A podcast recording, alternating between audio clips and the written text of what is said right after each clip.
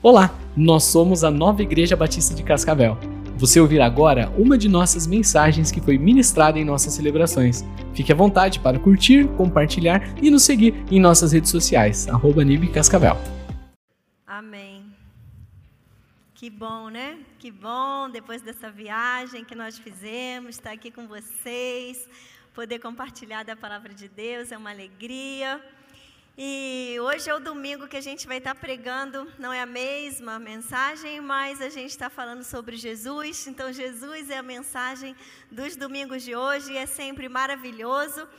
Quando eu era pequena, eu ganhei um livro, eu não lembro bem se eu tinha sete, oito, nove, por aí, e eu li aquele livro, eu nunca esqueci, eu tenho ele lá em casa, em algum lugar. O nome do livro é Em Seus Passos que Faria Jesus. Quem já leu esse livro? Quem não leu esse livro vale a pena, reeditaram ele, mudaram a capa, ele está atualizado. Mas esse livro ele leva a gente para um nível de conexão tão grande, porque nós vimos aqui as crianças, não foi? Vimos aqui as crianças no culto da manhã, nos dois cultos, nesse culto, e a gente entende, como Jefferson orou, que sim, sairão pastores dali, sairão pastoras, mas independente do que eles serão, eles serão usados por Jesus, instrumentos do Espírito Santo, essa é a nossa oração. Caminharão nos passos de Jesus e poderão viver aquilo que Jesus gostaria que eles vivessem, aonde Deus os chamar. Nós acreditamos que aqui vão sair crianças para as mais diversas profissões. E quando eu li esse livro criança, foi justamente isso que tocou no meu coração. Desde aquele que era dono de um jornal, aquele que era dono de uma fábrica, aquele que era um professor, aquele que trabalhava num escritório, aquele que trabalhava numa repartição pública ou privada, todos começaram a serem movidos pela pergunta: o que faria Jesus nos meus passos, na minha atitude? O que Jesus faria? E a gente olha para essas crianças, é isso que nós queremos, que Deus deu dons e talentos para cada uma delas. Então, na esfera onde Deus as chamar, elas vão brilhar a luz de Jesus. Amém? Olhe para o seu filho, não fique pensando apenas, não é? é? é? importante a gente pensar num retorno que uma profissão dá, no retorno financeiro. É importante a gente pensar que a pessoa tem que viver do seu trabalho. Mas o Jefferson ele fala assim, ó, ele diz que aquele que é bom naquilo que faz, ele sempre vai se destacar e sempre vão estar querendo ele, ele vai ser disputado pela sua excelência. Então, eu gostaria que você que tem filho no Kids, que você não olhasse para o seu filho e falasse assim, e desestimulasse o dom que Deus colocou nele e ficasse desfazendo desse dom que Deus deu para ele, dizendo: não, isso aí não dá dinheiro. Né? Pergunte para o Senhor antes que criou seu filho, que lhe deu esse filho de presente, com o que Deus sonhou, com o que Deus sonhou para o seu filho. E justamente é o que, aonde Deus o colocar, ele vai poder ser uma luz. O, a gente estava até conversando sobre isso. E a gente pensou assim: hoje em dia a área da educação está desmoralizada.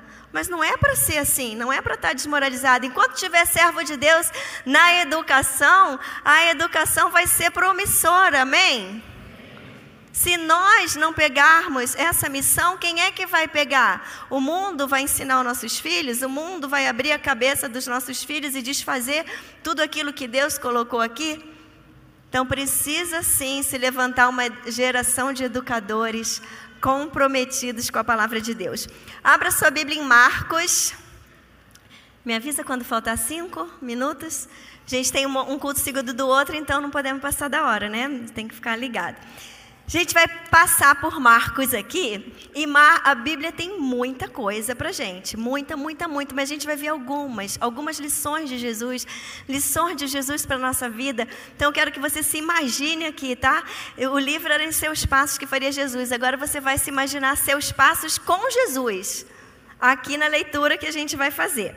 Marcos 1, no versículo 7, João Batista está falando assim. E essa era a sua mensagem, a mensagem de João Batista. Depois de mim vem alguém mais poderoso do que eu, tanto que não sou digno nem de curvar-me e desamarrar-me as correias das suas sandálias. Eu batizo com água, mas ele os batizará com o Espírito Santo. João Batista reconheceu que viria aquele mais poderoso, diga mais poderoso então, nós já estamos caminhando, vendo a chegada ali de Jesus no seu ministério tão promissor. E aí começa, o texto continua com o batismo, com a tentação de Jesus. E aí ele vai no versículo 12, diz que depois do batismo de Jesus, o Espírito Santo e aí eu quero que você preste muita atenção. O Espírito Santo impeliu para o deserto. O Espírito Santo foi quem levou Jesus para o deserto.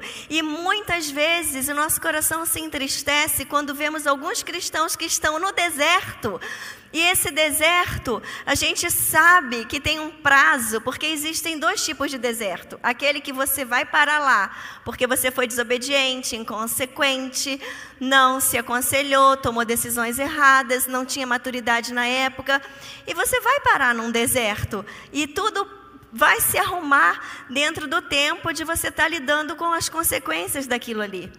Mas existe um outro deserto que é o deserto, quando o Espírito Santo de Deus nos leva. E Jesus passou por isso, e aqui diz que ele esteve 40 dias sendo tentado por Satanás.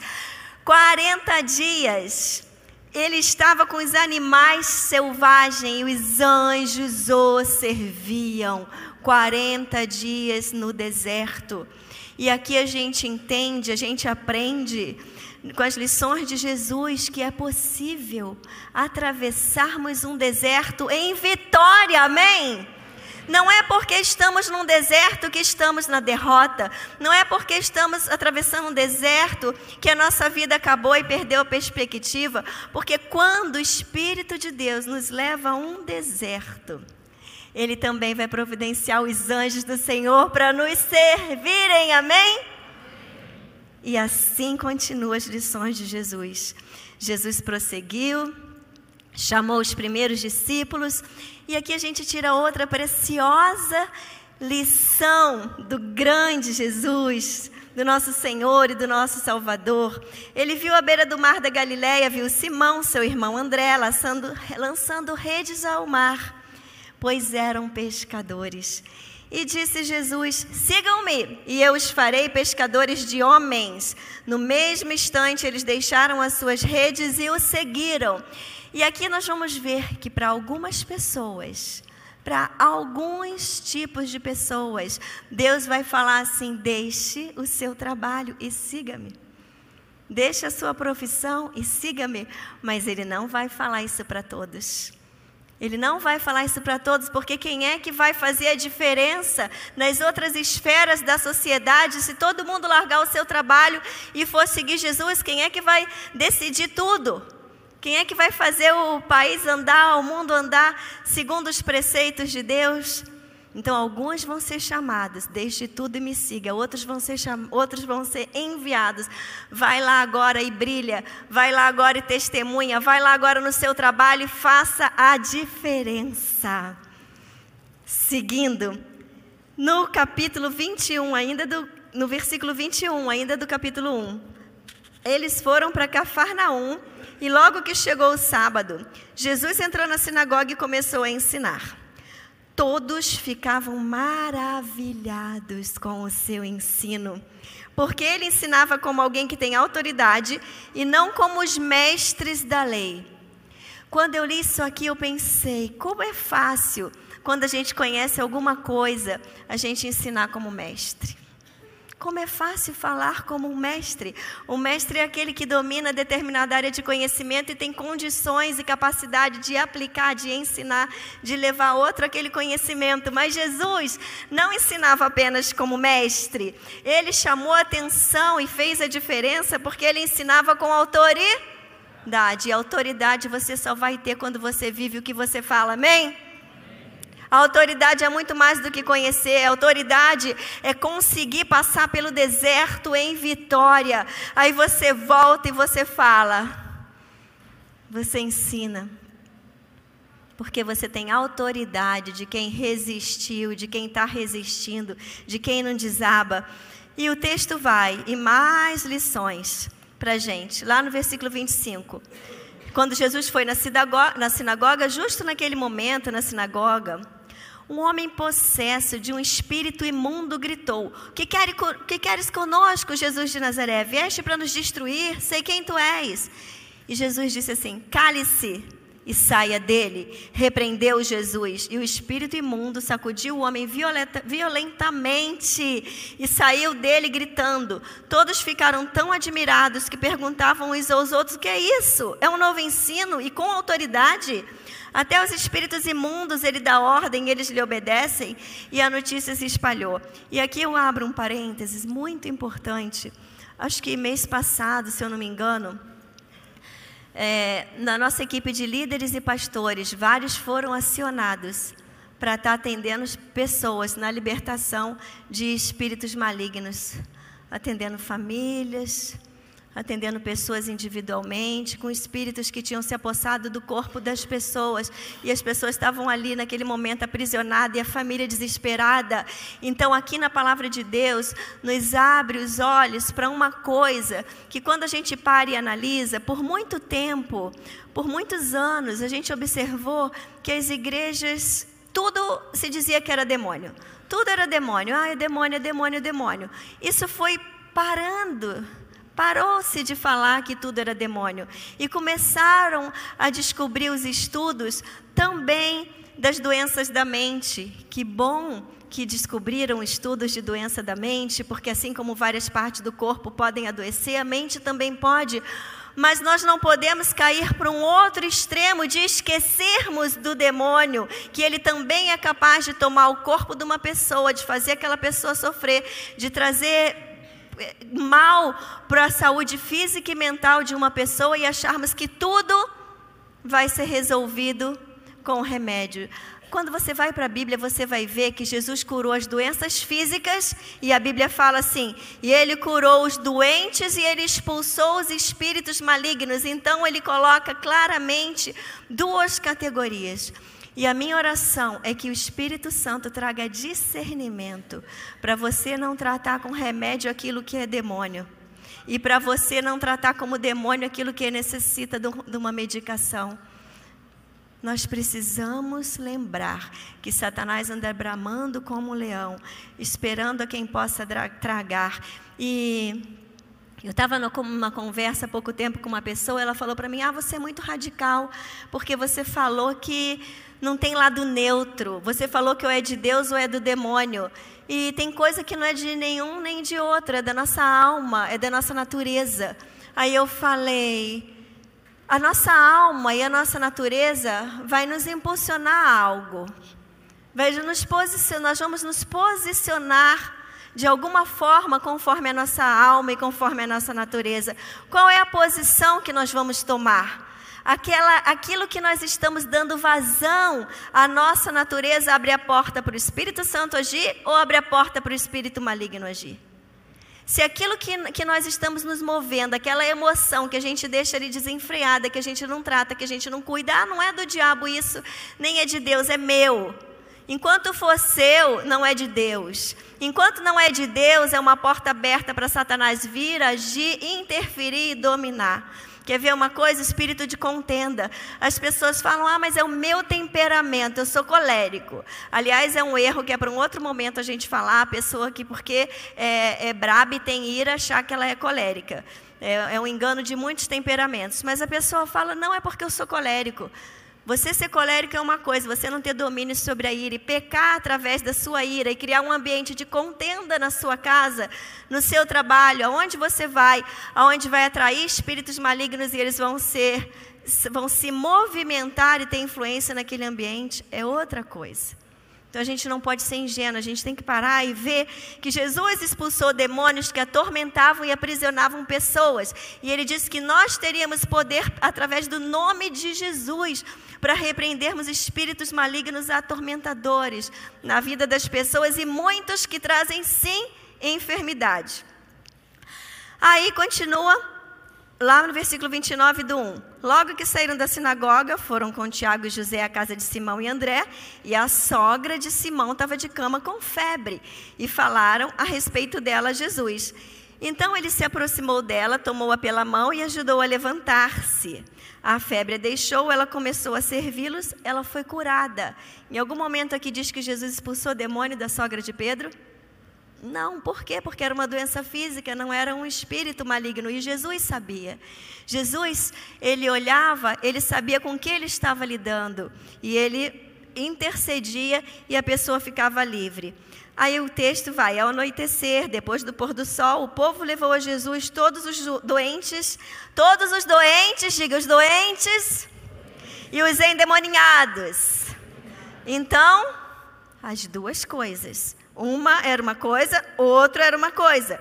E continua: toda a cidade se reuniu à porta da casa e Jesus curou muitos, versículo 34, que sofriam de várias doenças. Também expulsou muitos demônios. Eu estava ouvindo, ouvindo esses dias um depoimento, não aconteceu aqui na nossa igreja, mas foi um líder que foi em outra igreja em, um tempo atrás e participou de um acampamento de adolescentes. Ele falou que na primeira noite ele viu ao lado da cama de um adolescente um demônio na beira da cama daquele adolescente assim. Há um tempo atrás, eu estava atendendo uma pessoa e aquela pessoa compartilhou comigo, há uns, muito tempo atrás, de uma, da filhinha, que a filhinha não entrava em determinado cômodo da casa, uma filhinha pequena. E eu, mas por que, que não entra? Não entra, ela tem medo, tem alguma coisa no, no espelho do meu banheiro. E eu senti que ali tinha alguma coisa que não era só coisa de criança e continuei com a conversa, continuei com a conversa, era um espírito maligno que estava assustando aquela criança que aparecia somente para aquela criança e que ela não podia contar para ninguém. Aí um dos nossos pastores foi na casa, orou, orou com a criança, orou por toda a casa. Nós não podemos desprezar dentro da nossa casa, nós precisamos pedir olhos de Deus para olhar para os nossos filhos, para olhar. Muitas vezes a gente luta contra o marido, contra a esposa, contra o filho, mas é um espírito maligno que está atormentando. E aí a nossa batalha tem que ser espiritual, diga espiritual. Espiritual. em relação à cura, doença física, eu perguntei: posso contar? Ela falou: pode contar, para a glória de Deus também vou dar esse testemunho. Ontem eu falei com uma das, da, uma das irmãs aqui da nossa igreja e ela falou para mim: eu estava três dias de cama, eu estava três dias de cama e eu não podia mexer minha cabeça.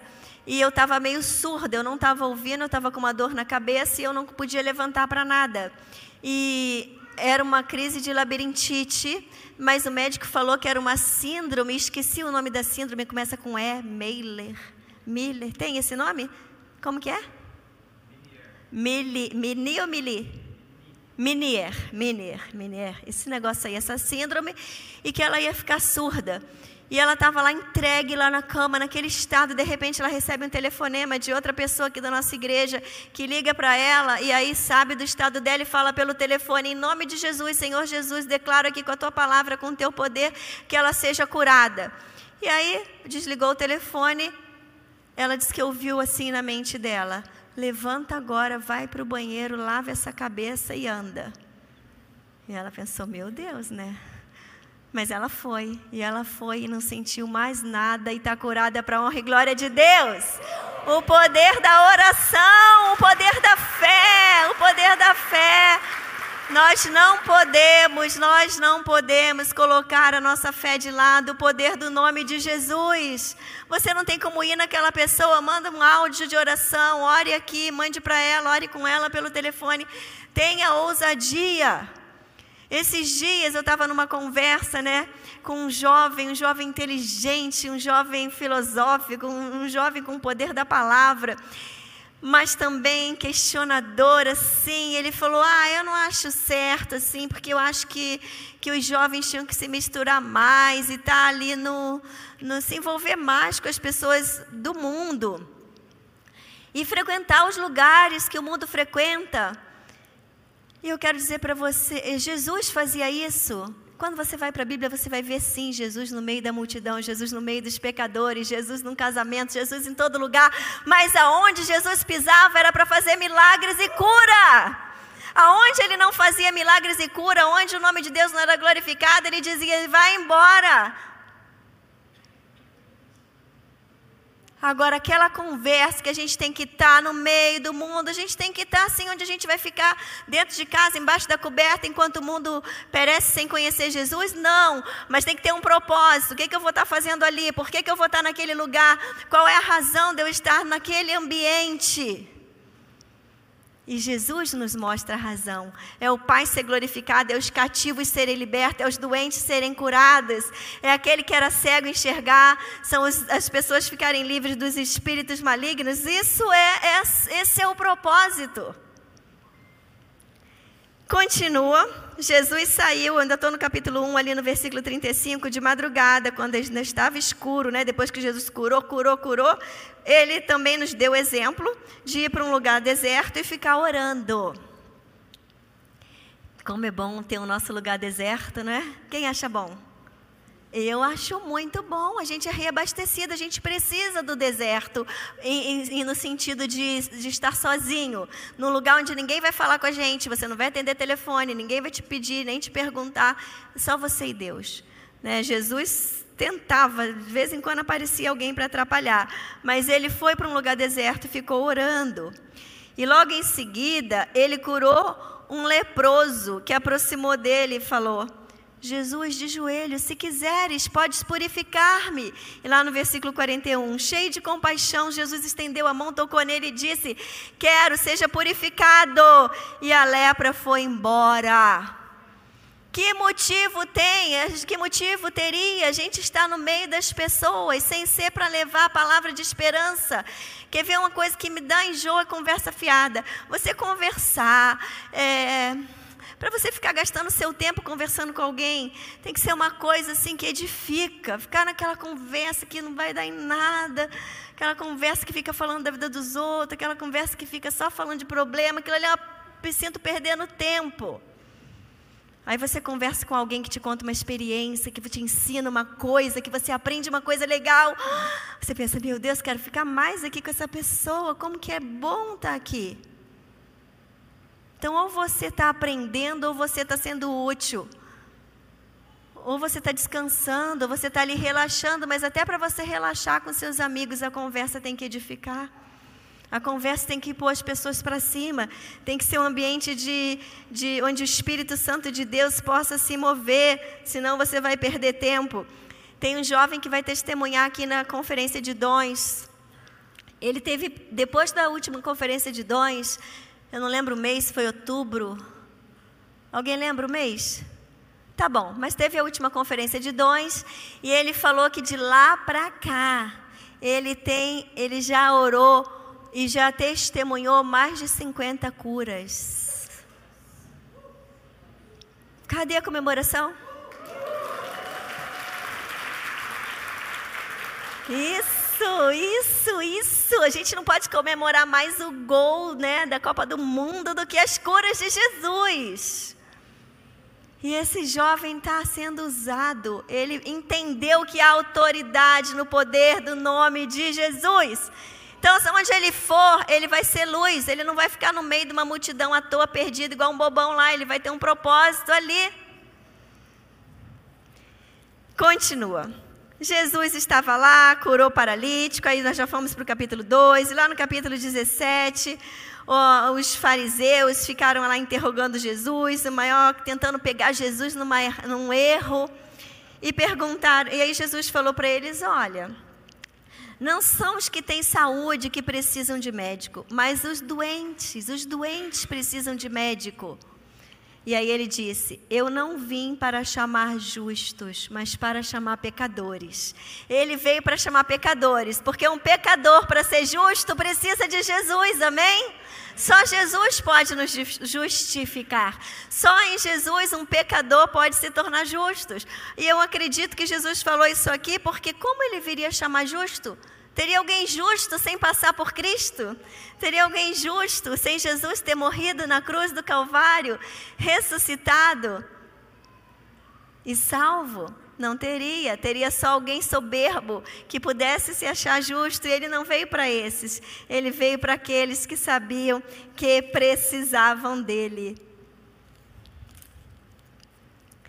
E aí a gente vai lá para o capítulo 5 agora. Lá no capítulo 5 de Marcos, Jesus foi para o mar e foram para a região dos Gerazenos. Quando Jesus desembarcou, um homem com um espírito imundo veio dos sepulcros ao seu encontro.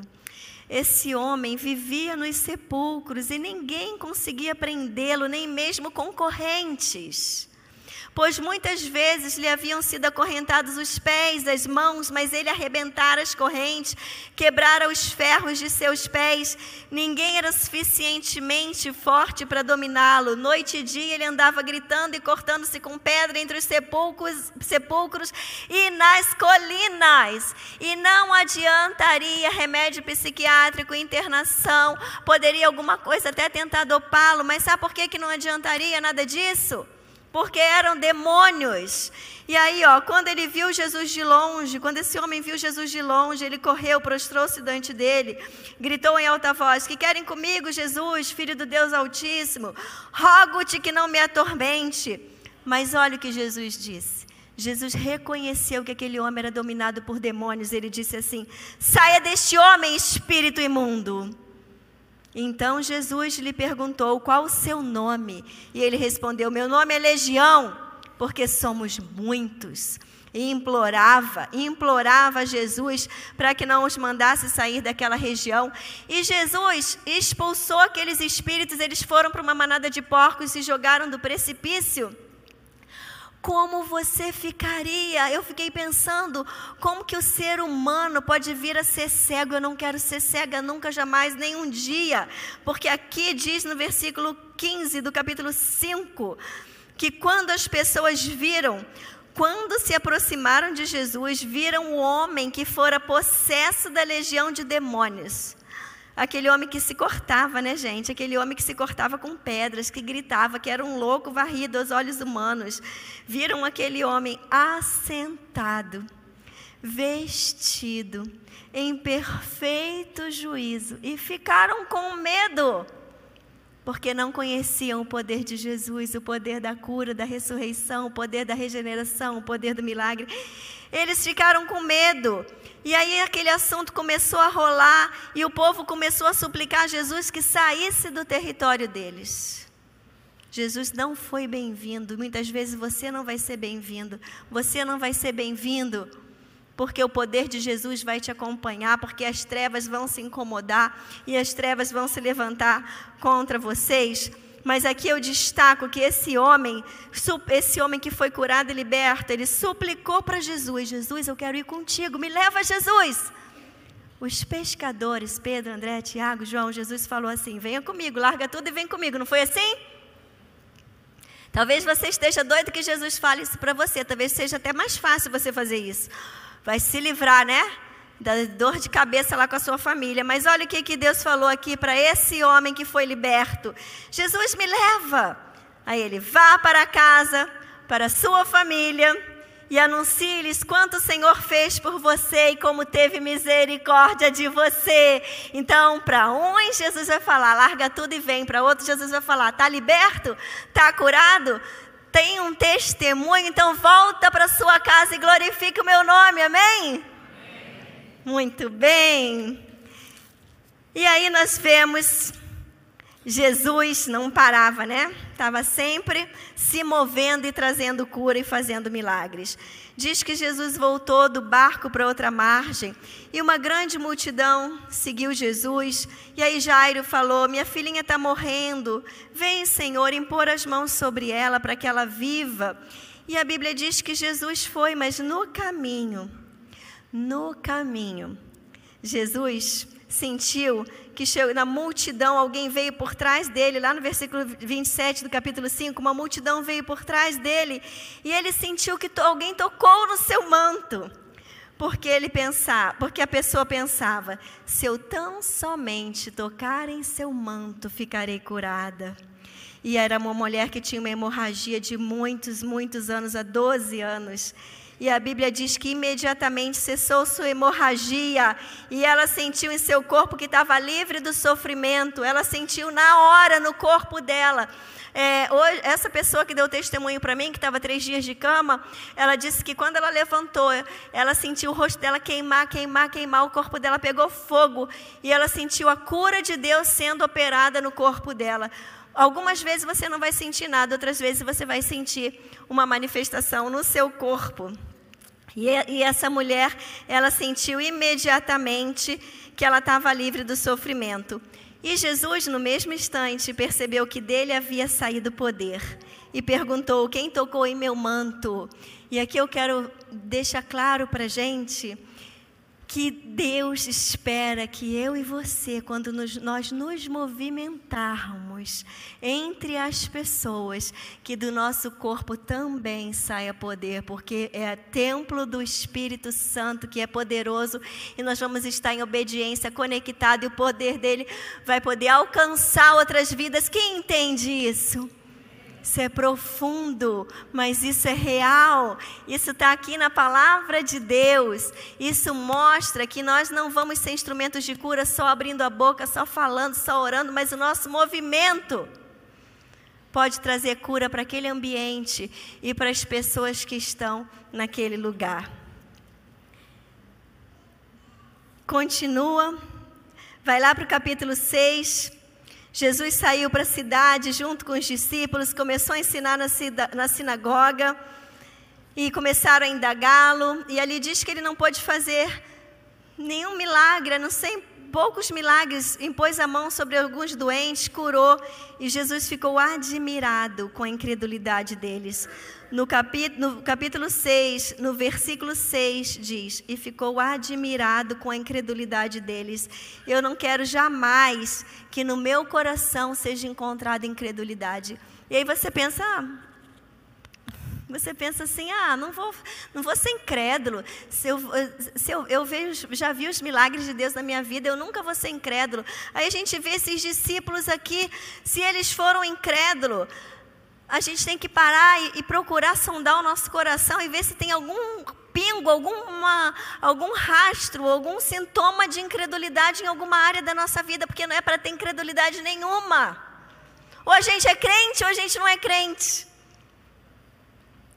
E aí os discípulos viram Jesus multiplicar os pães, cinco pães e dois peixes, e a Bíblia diz que sobraram doze cestos cheios de pães e peixe, e eles recolheram aquilo ali, eles viram e participaram do milagre. Sim, sim, eles não só ouviram, eles não só viram, eles participaram, eles distribuíram, eles recolheram, eles juntaram e ainda contaram, porque está aqui a quantidade.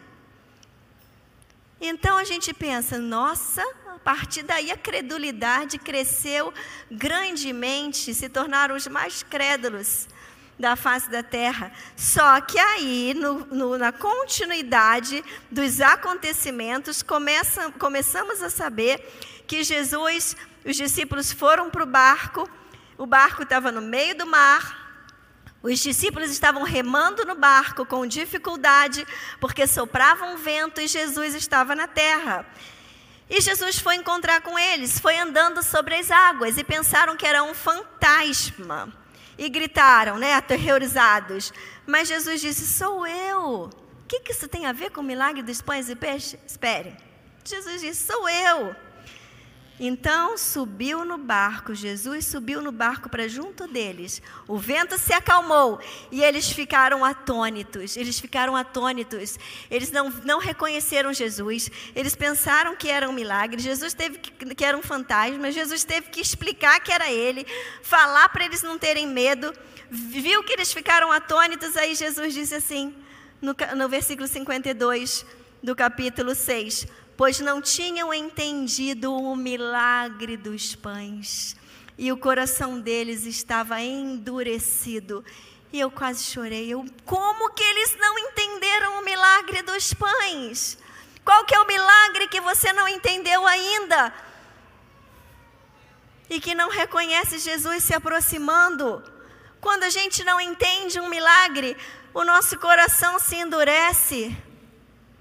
E aqui foi dito que o coração deles estava endurecido. Endurecido porque não tinham entendido o milagre. E aí a gente aprende a santa paciência de Jesus que temos que ter uns com os outros. Se Jesus teve, eu tenho também. Diga, se Jesus teve, eu tenho também. Porque eu estou nele e ele em mim. Lembra disso quando alguém te tirar do sério, porque isso aqui foi demais. Foi demais Jesus fazer tudo aquilo e o coração deles endurecido. Isso teve tanta influência no decorrer da caminhada que lá no capítulo 8, 18, quando Jesus estava explicando sobre o fermento dos fariseus, obrigada, o fermento dos fariseus e de Herodes, explicando lá sobre o pão, o fermento, Jesus vira para eles e fala assim: lá no versículo 17: Coração de vocês está endurecido? De novo, Jesus fala no coração endurecido e volta lá para o milagre dos pães e peixes. Jesus fala: Vocês têm olhos, mas não veem? que mais que vocês precisam? Quantos olhos será que eles precisavam ou nós precisamos? Tem ouvidos, mas não ouvem. Vocês não se lembram? Quando eu parti os cinco pães para os cinco mil, quantos cestos cheios de pedaços vocês recolheram? E eles, doze. E Jesus, e quando eu parti os sete pães para os quatro mil, quantos cestos vocês recolheram? Sete. E ele lhes disse: Vocês ainda não entendem. Eu não quero ser essa cabeça dura. Eu não quero ser esse coração incrédulo. Eu não quero ser alguém que fica sempre olhando para Jesus e medindo se o milagre dele é o suficiente ou não, se ele ainda pode fazer milagres no decorrer das circunstâncias da minha vida. Ou a gente se prostra diante de Deus e se entrega e suporta ser levado para o deserto, e suporta provação, e suporta ser expulso, e suporta ser rejeitado, e prosseguimos porque a gente sabe a nossa missão, ou a gente vai ficar no meio do caminho. Sempre Jesus olhando para a gente e falando: vocês não entendem de novo. Quem quer entender? Quem quer de uma vez por todas entender? De uma vez por todas saber por que e para que estamos aqui? Não é para o nosso bel prazer. Fomos criados para a glória de Deus. Somos instrumentos de salvação com uma missão e não dá para perder tempo. E finalizando, a parte de hoje, porque você vai para casa e vai aproveitar o livro de Marcos. Sim? Sim. Aham, muito bom. Aí você vai lá, continua seus estudos, tirando as lições de Jesus. E aí, lá no final do capítulo 8, do 34 em diante, Jesus chamou a multidão, os discípulos, e disse: Essa aqui que é a questão, isso é a questão. Se alguém quiser acompanhar-me, negue-se a si mesmo, toma a sua cruz e siga-me. É simples assim. Mas não dá para seguir Jesus e não se negar. Não dá para seguir Jesus e querer tudo do seu jeito. Não dá para seguir Jesus e ficar questionando a Bíblia. Não dá para seguir Jesus e ficar questionando a fé. Não dá para seguir Jesus questionando a sua palavra. E aí continua: Pois quem quiser salvar a sua vida, a perderá. Mas quem perder a sua vida por minha causa e pelo Evangelho a salvará. Pois que adianta o homem ganhar o mundo inteiro e perder a sua alma? Ou o que o homem poderia dar em troca da sua alma? Se alguém se envergonhar de mim e das minhas palavras nessa geração adúltera e pecadora, o filho do homem se envergonhará dele quando vier na glória do seu Pai com os santos anjos. A questão é: para que você vive? Não é para você. Não é para ganhar a sua vida, mas é para perder ela por causa do Evangelho, por amor a Jesus. Amém? Amém? Então se levante nesse momento. Nós vamos louvar a Deus. Eu quero que nesse louvor você pare e fala: Senhor, entra na minha mente, desfaz toda a incredulidade, desfaz toda a cegueira. Eu quero ser alguém que faz a diferença. Eu quero brilhar a luz de Cristo. Eu não quero ser um julgador, um religioso, um fariseu que fica tomando conta da vida dos outros. Quem tem uma missão para cumprir não fica tomando conta da vida dos outros. Olhe para a missão que Deus te deu, cumpra com excelência, cumpra com santidade, cumpra de todo o coração. Deus, obrigada pela tua palavra, Senhor. Obrigada por essa palavra tão detalhada no livro de Marcos, que Marcos escreveu tão bem. Obrigada, porque podemos ver, ó Deus, o, que o Senhor espera, seus passos para seguirmos.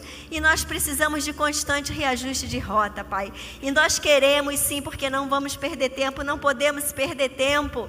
Porque a nossa vida é para te glorificar. Deus não deixa nenhum, nenhum aqui nessa igreja ser confundido. Não deixa ninguém aqui ficar achando que existe um lugar neutro, confortável, porque não há lugar neutro. Ou abrimos porta para a tua presença, ou abrimos porta para Satanás se aproveitar de distrações. Ó oh Deus, em nome de Jesus, que saiamos daqui conscientes da nossa missão, inabaláveis, sabendo que podemos sim passar no deserto, mas que o Senhor enviará anjos para nos servir. Ó Deus, a Ti toda a honra, toda a glória, no nome de Jesus, amém?